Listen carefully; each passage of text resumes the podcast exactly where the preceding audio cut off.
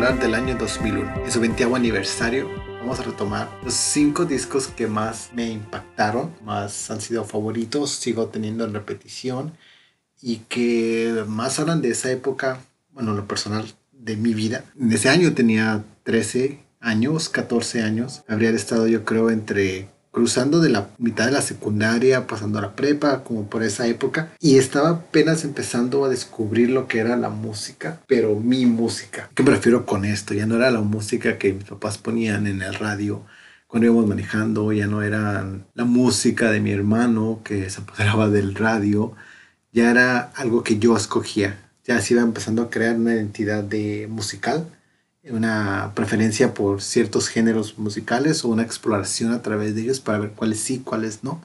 Claro, mucho tiene que ver con la influencia de, de mi familia, pero también tiene que ver con la influencia de lo que estaba pasando en ese momento. En aquella época, la, la, forma en que consumíamos música no era tan fácil como con solamente abrir Spotify o Apple Music o YouTube y buscar lo que queríamos, ¿no? Era, era tenías que comprar el disco si querías escucharlo completo porque creo que apenas estaba empezando a aparecer estas nuevas formas de encontrar música de manera alternativa, como Ares, LimeWire. Sus inicios creo que primero fue Napster. Napster, Napster, Napster, Napster. y consumíamos música a través de radio o televisión, MTV, Telehit, uh, después VH1 y nosotros que estamos en la frontera, pues teníamos acceso a las radios locales de Estados Unidos, la 91X, la Channel 93, 90.3, el, y para música clásica la 105.7, música rock 105.3. Bueno, entonces el primer disco del que les quiero hablar es el de Britney, de Britney Spears. Cualquier persona que me conoce o que haya escuchado el podcast sabe que soy un gran fan de Britney Spears, pero hay, hay varias razones por las cuales me genera una atracción esta mujer. Claro que en esa época nadie se podía escapar de ella, estaba en todas partes y aparte pues era la It Girl, ¿no? Todo el mundo, todas las canciones que sacaba por lo menos en México iban, se disparaban a las listas de popularidad y los videos los pasaban en repetición y era como la, la darling de, de MTV, para todo MTV le daba programa, le daba publicidad, entonces la teníamos bombardeada en todas partes. Pero más que eso, también sucede algo muy interesante conmigo. Eh, mi familia es rockera. O sea, mi papá escucha los Rolling Stones, The Who, eh, Queen, Led Zeppelin, Pink Floyd. Mi mamá es de Joaquín Sabina, de Serrat, de los Beatles. También escucha mucho a... Mi mamá también escucha los Rolling Stones y a Pink Floyd. Mi, mi hermano creció con los alternativas de los 90, los Smashing Pumpkins, Pearl Jam, este Green Day, Alanis Morissette y también se indagó un poquito de la música en español, Jaguares, Caifanes, Héroes del Silencio.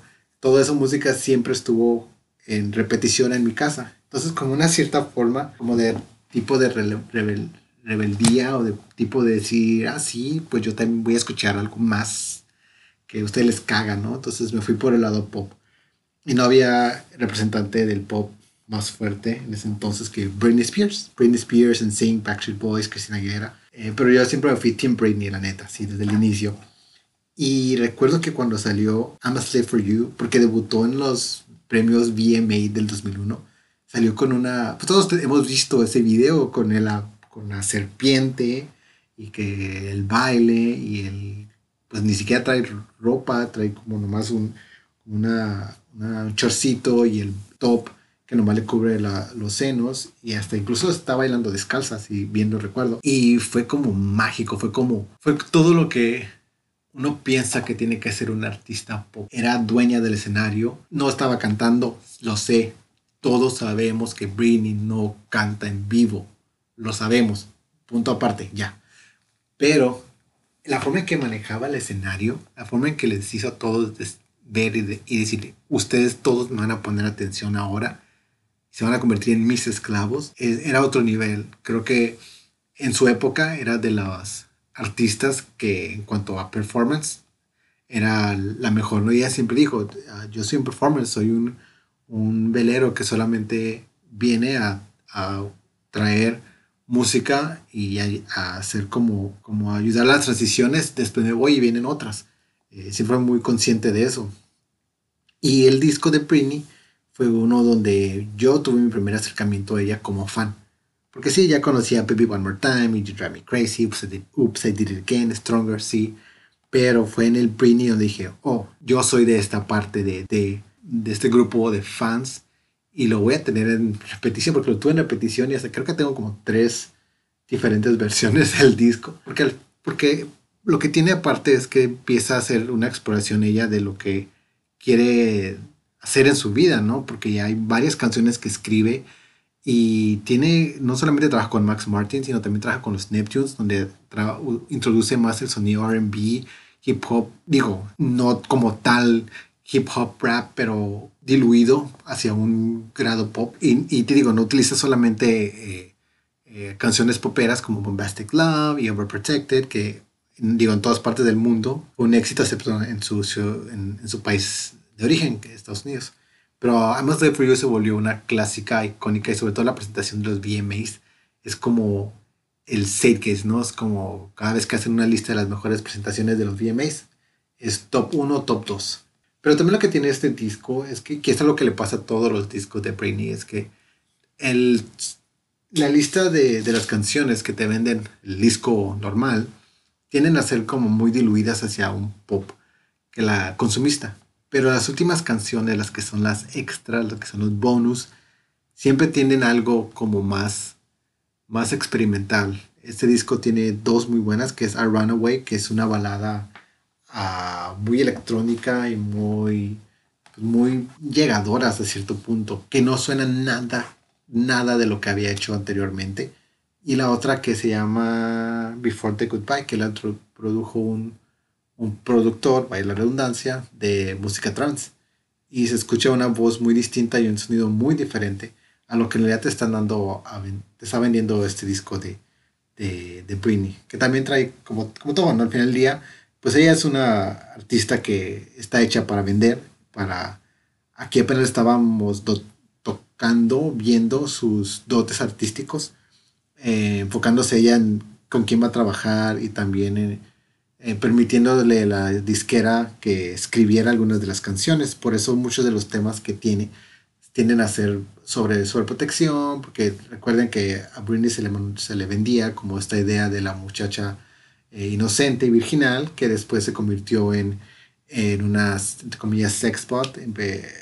Recuerden que, que en, esa, en esa época la forma en que las mujeres, eh, artistas, perdón, mujeres dentro del pop comenzaban a mostrar ese lado más adulto era sexualizándose.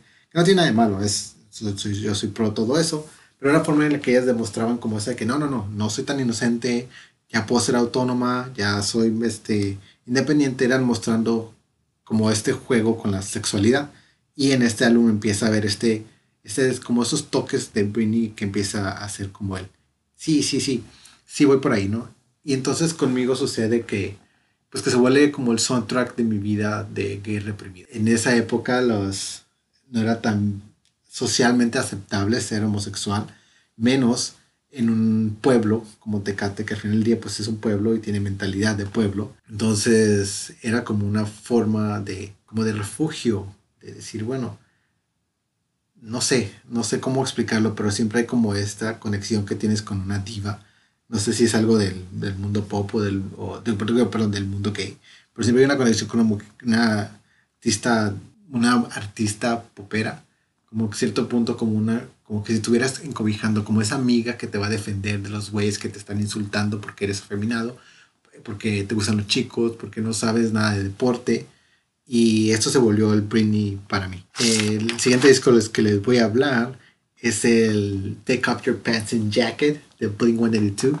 Y lo mismo sucede con, con, con Blink aquí que con Britney.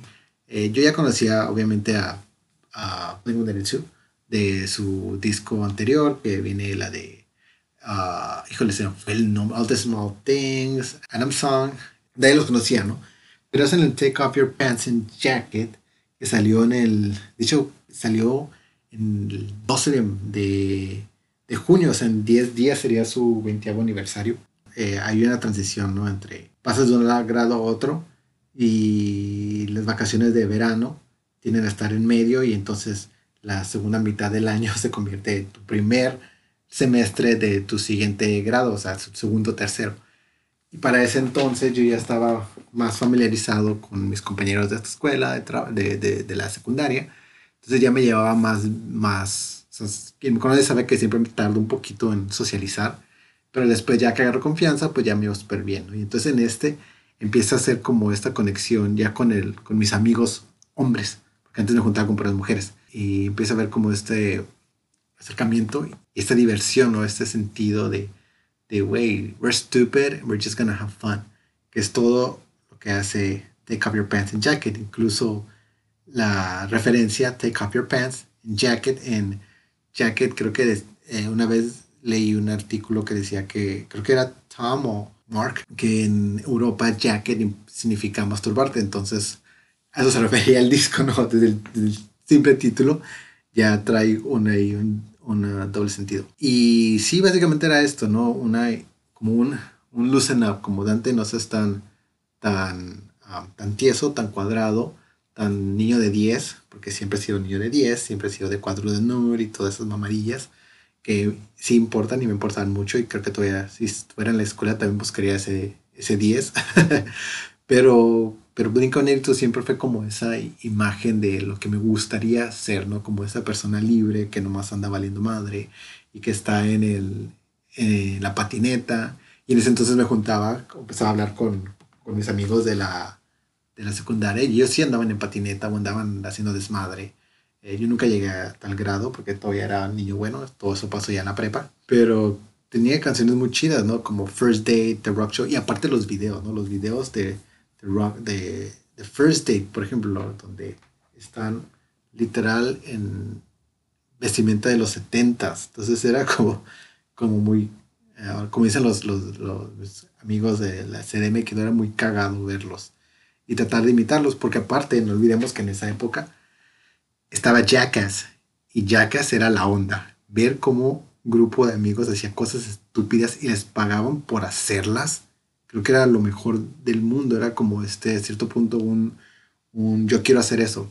Ahora, lo chido de aquí, que eso ya es muchos años después, es que Tecate tiene un rally y, bueno, sí, tiene un rally que es de la ciudad y todas esas estupideces tipo Jackass las pudimos hacer. Pero eso ya es para otra historia no sé por qué lo recordé. En fin, uh, Take Off Your Pants and Jacket es esta introducción a lo que es el mundo, entre comillas, punk, más skater, más este, ah, aparte estaba el Tony Hawk, Tony Hawk Pro Skater, que se llamaba el juego, de 64, y empezaba a ver como esta loosen up de mi vida, de decir, güey, no todo es tan serio, puedes divertirte, puedes agarrar cura. Pero también tiene una canción que es, creo que es mi canción favorita de Blink-182, y quién sabe sabe que amo a Blink-182. Creo que los, los he visto como unas cuatro o cinco veces de los grupos que más he visto en mi vida. Y que se llama Stay Together for the Kids. Que habla sobre una relación de, de, divorcio ahí, ¿no? Lo que tengo entendido. Y, y, creo que cuando eres un adolescente y tienes todas las emociones como volando sobre ti, que son súper fuertes, eh, y escuchas esta canción que tiene como este tono muy emo, pues hay una identificación muy grande ahí, ¿no? Como de, de, sacar todo. Y recuerdo el video musical de unos chicos en, en un lote de baldío, si me recuerdo, una casa vacía, perdón. Y ellos cantando y está como, tienen un, un filtro azul para que sea todo, todo depresivo.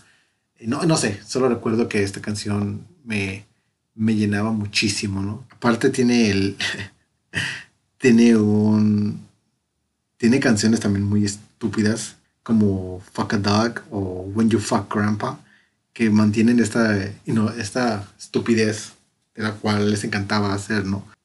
Mark, Tommy, Travis. El siguiente es, es el Morning View de Incubus. Ahora lo que tiene eh, Incubus, vamos a ser honestos, eh, lo conocí ya que estaba en la prepa, no fue en el 2001 exactamente, pero sale en el 2001, por lo tanto dentro de la lista a diferencia de lo que hace Blink 182, que me da este lado más estúpido, más loosen up. La imagen que brinda Brandon Boyd a mi vida es más como de esta imagen que nunca voy a hacer, como de una persona totalmente relajada, totalmente chill, totalmente sin pedos existenciales, que lo más seguro es que si los tenga, digo, hay que leer sus letras para darse cuenta de eso. Pero no sé, me lo imagino despertándose, yéndose a la playa, surfear y luego regresando, disfrutar la marea, las olas, el mar, bla, bla, bla. Y es una imagen que muy dentro de mí es lo que más deseo ser, pero nunca voy a llegar a ese nivel de paz interior, por ponerle así, no, no, no, no paz interior, no, como de fuera de, como de relajar, de disfrutar la vida y no tomar las cosas tan en serio. Morning View es un disco que fusiona mucho las ondas pesadas metaleras de Linkin Park y Limp Bizkit que estaban muy de moda en, ese, en esos años, pero también juegan un poco con, con este set de DJ y traen esta agarran elementos un poco más extraños o entre comillas extraños, ¿no? Porque más alternativos, entre comillas, que obviamente están influenciados por lo que ellos viven en lo que es este, ¿cómo se puede? Como esta cultura de playa, de surfos, que es, quieras o no está muy este, metida en su, en su música.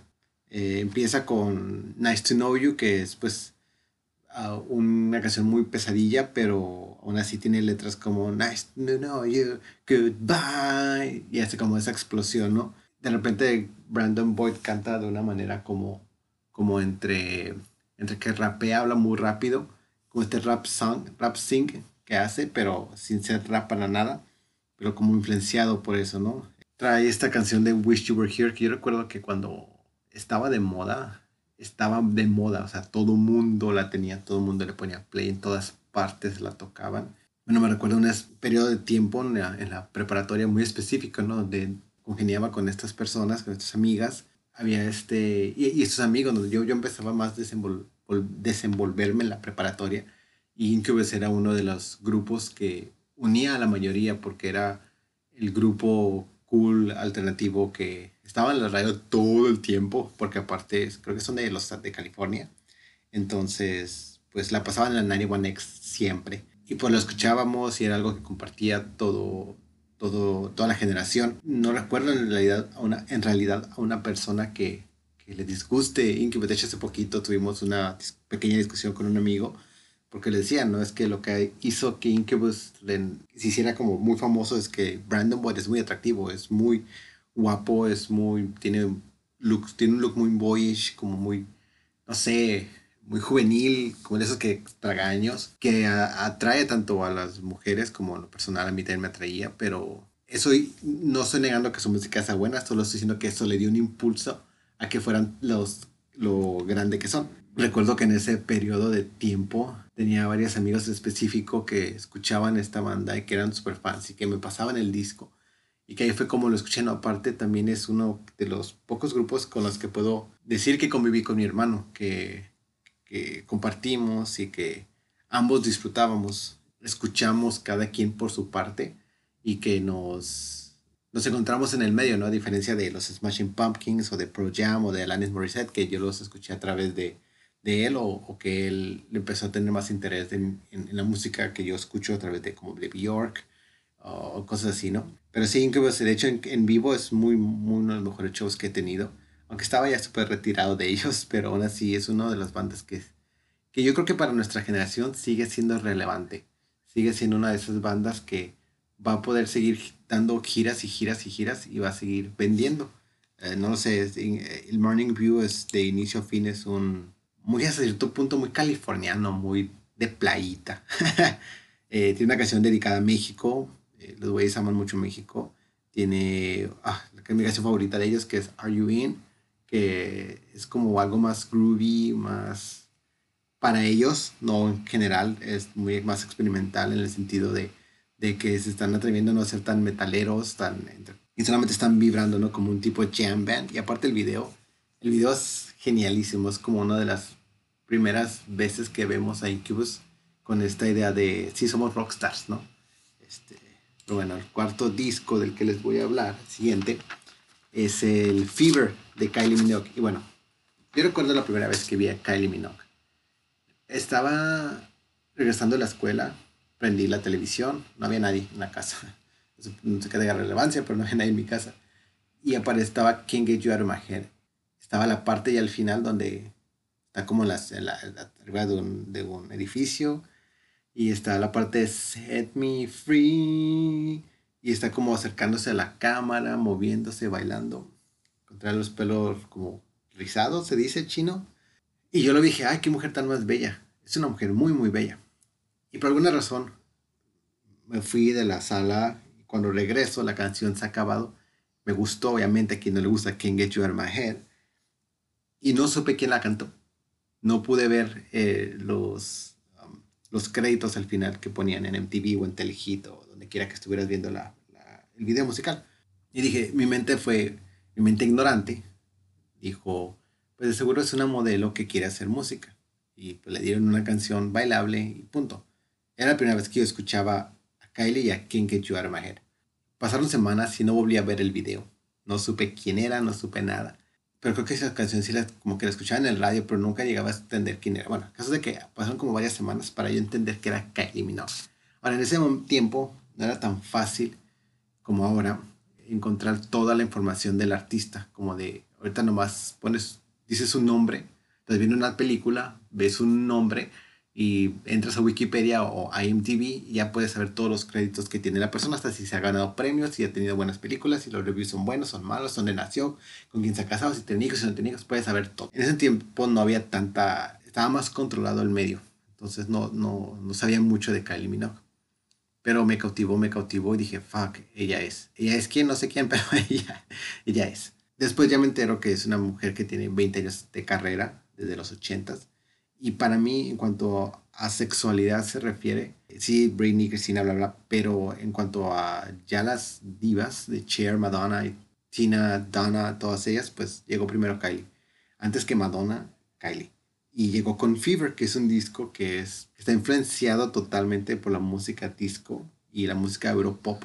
Y lo que tiene Kylie es que tiene como esta sensualidad muy implícita dentro de su persona, donde sin querer serlo es muy sensual, muy sexual. No es tan raunchy como Madonna, es como una como con un porte. Incluso cuando hace videos muy muy sexualizados, tienen a tener un toque más de sensualidad que de sexualidad.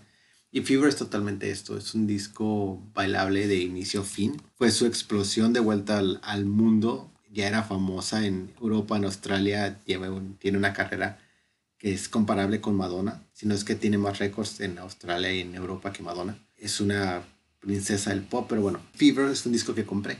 Sus canciones, que algunas las escribió también Kylie, es que muchas tienen hasta cierto punto un toque de storyteller. Love Affair tiene esta sensación como de, de, que te está contando una historia de este Love Affair que está teniendo, Fever, Coming to My World y aparte los visuales, los visuales de este disco son genialísimos. Sí, sí, sí, King Get Your es una canción que es icónica, o sea, esa sí es una canción icónica de las escribió un libro literal dedicado a por qué funciona esa canción. In Your Eyes, Coming to My World, que el video lo hizo Michel Gondry, también es buenísimo, es uno, un referente ¿no? de los mejores videos de Michel Gondry. Y bueno, lo que sucede conmigo es que, de nuevo, pasó con Britney, este refugio, ¿no?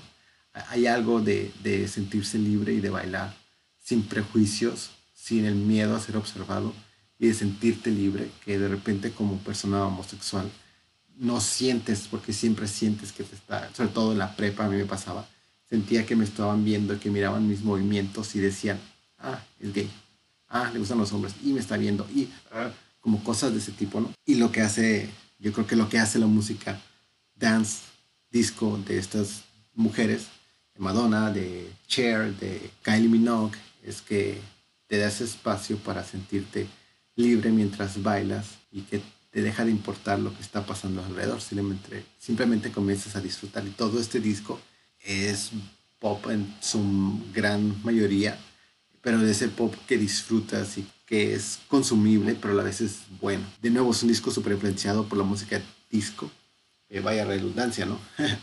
Pero lo curioso aquí es que Kylie acaba de sacar un, álbum que retoma estas influencias, pero ya más apegadas a los años 70. Bueno, el último disco del que les voy a hablar es el Discovery de Daft Punk. Y bueno, es una banda que recientemente, el año, creo que el año pasado, fue que anunció su separación. Entonces me voy a quedar con las ganas de verlo, hacer como mencionó un invitado, el Moby Dick de las bandas en vivo. Lo que tiene este disco, recuerdo que lo compré. La atracción era básicamente los videos musicales. Recuerdo que más que saber quién era la banda como tal, porque sí tenía ya un, unos, un following, era ver la, historia detrás de estas canciones, porque empezaba con One More Time, or The Dynamic, Digital Love, Harry Potter Struggle, y entra en mi cabeza de nuevo ignorante. Pensaba que la disquera simplemente las había cortado, ¿no? Porque la historia ahí, digo, ahí para. Entonces, eh, yo no sabía que era una historia como tal, que era una película. Creo que no me tocó verla hasta el 2011, que vivía en la Ciudad de México, que pasé por una por un puesto de, de piratería y lo miré y dije, pues vamos a comprarlo para ver, para verlo. Y apenas lo vi, hasta 10 años después. Lo que, lo que provocó este disco más que, porque aparte lo que tenía es que fue un gusto adquirido. Tardé en encontrarle el gusto por todas las canciones. Escuchaba ciertas solamente y no, bien, no le encontraba, pero sin embargo siempre regresaba él, regresaba él. Muy pocos amigos en el día de escuchan música electrónica de esa época. La mayoría estaban muy metidos con lo que era Bumburi o, o música más punk o música más hip hop, porque era lo que estaba muy de moda o muy alternativa de los noventas. Creo que algo de lo que tiene de estar cerca de la frontera de California es que el 90s rock sigue estando en repetición. Es algo que siempre ha estado presente, tanto en la 91X como en el 105.3, siempre está ahí. Muy poca gente escuchaba música electrónica, entonces esto como que hizo a mí que yo me acercara a este género. Eh, obviamente se hablan de mis amigos, ¿no? estoy casi seguro que hay muchísima gente que escuchaba música electrónica desde entonces, pero dentro de mi círculo social no había mucha gente que le gustara porque es muy repetitiva, es este, los cambios por lo general tienden a ser muy, este, muy retirados a diferencia de una canción de tres minutos de punk que, que está como rápido, rápido y hay, eh, la progresión en la canción es rápida, a diferencia de una progresión en una canción electrónica que a veces pueden tardar hasta de 8 a 10 minutos y dos minutos con el mismo beat. Discovery me introdujo a discos no a discos como tal, pero sí a grupos como The Chemical Brothers o Tip Teach o incluso a DJs como Tiesto o Paul Van Dyke y este, ¿cómo se llama este otro tipo? Ah, que siempre lo confundo, Paul Oakenfold. Me refería a Paul Oakenfold, no Paul Van Dyke. Bueno, los dos, ahí están. Y, y aparte es, un, es uno de los mejores discos de, de los 2000, siempre que hacen listas.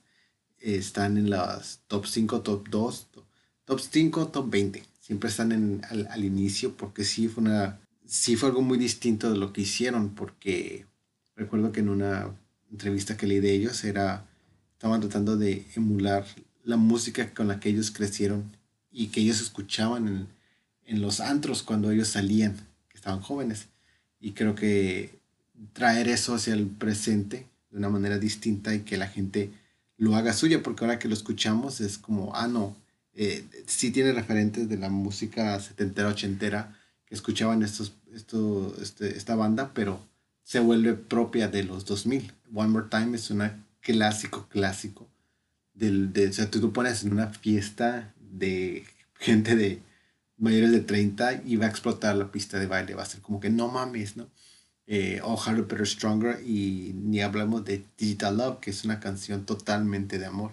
Muy distinta a lo mejor a la velocidad de, de One More Time o Aerodynamic con su guitar riff que era, que fue, pues es excelente, ¿no? Y, y hablando ya de la, de la película como tal, pues creo que fue, eh, bueno, no, no, no es cierto, iba a decir que va a ser la primera película que yo vi como tipo película musical, pero no es cierto, primero vi The Wall con mi hermano. Y bueno, eso es lo que tiene, tiene Daft Punk en, en mi vida, entra para mostrarme este lado y este gusto hacia la investigación a la música electrónica. Y bueno, estos son solamente un pequeño un pequeño rayito de, de, iluminación de lo que son los discos de los 2001, porque pues en una, creo que fue una, un año en lo personal que, que tiene pues muchísimos discos de dónde escoger, o sea, los Cranberries sacaron un nuevo disco, NSYNC rompió récords con Celebrity, también creo que, este, ¿cómo se llama este dato? Jack Johnson sacó su, su disco debut, entonces hubo muchísima música que empezó a salir, muchísimos grupos que fueron referentes para las nuevas generaciones en ese, caso, ese tiempo yo era la nueva generación, pero para estos ah, artistas que están saliendo ahora que toman ese, de, ese, de esos años, este, Este es el inicio de la tercera temporada de Records Podcast. Les recuerdo que nos sigan en Instagram y en Facebook. Estamos como Records Podcast. En Twitter estamos como Records Pod. Si gustan participar, no se olviden de, de enviarnos este, un DM y con gusto agendamos y escuchamos aquí la, sus cinco discos que nos los malos han impactado en su vida o en cierto momento o cierto periodo, etapa. Eh, recuerden escucharnos, estamos en todas las plataformas donde pueden escuchar sus podcasts, ya sea Spotify, Apple Podcasts o Google Chromecast. Y mi nombre es Dante MC y esto fue Records Podcast.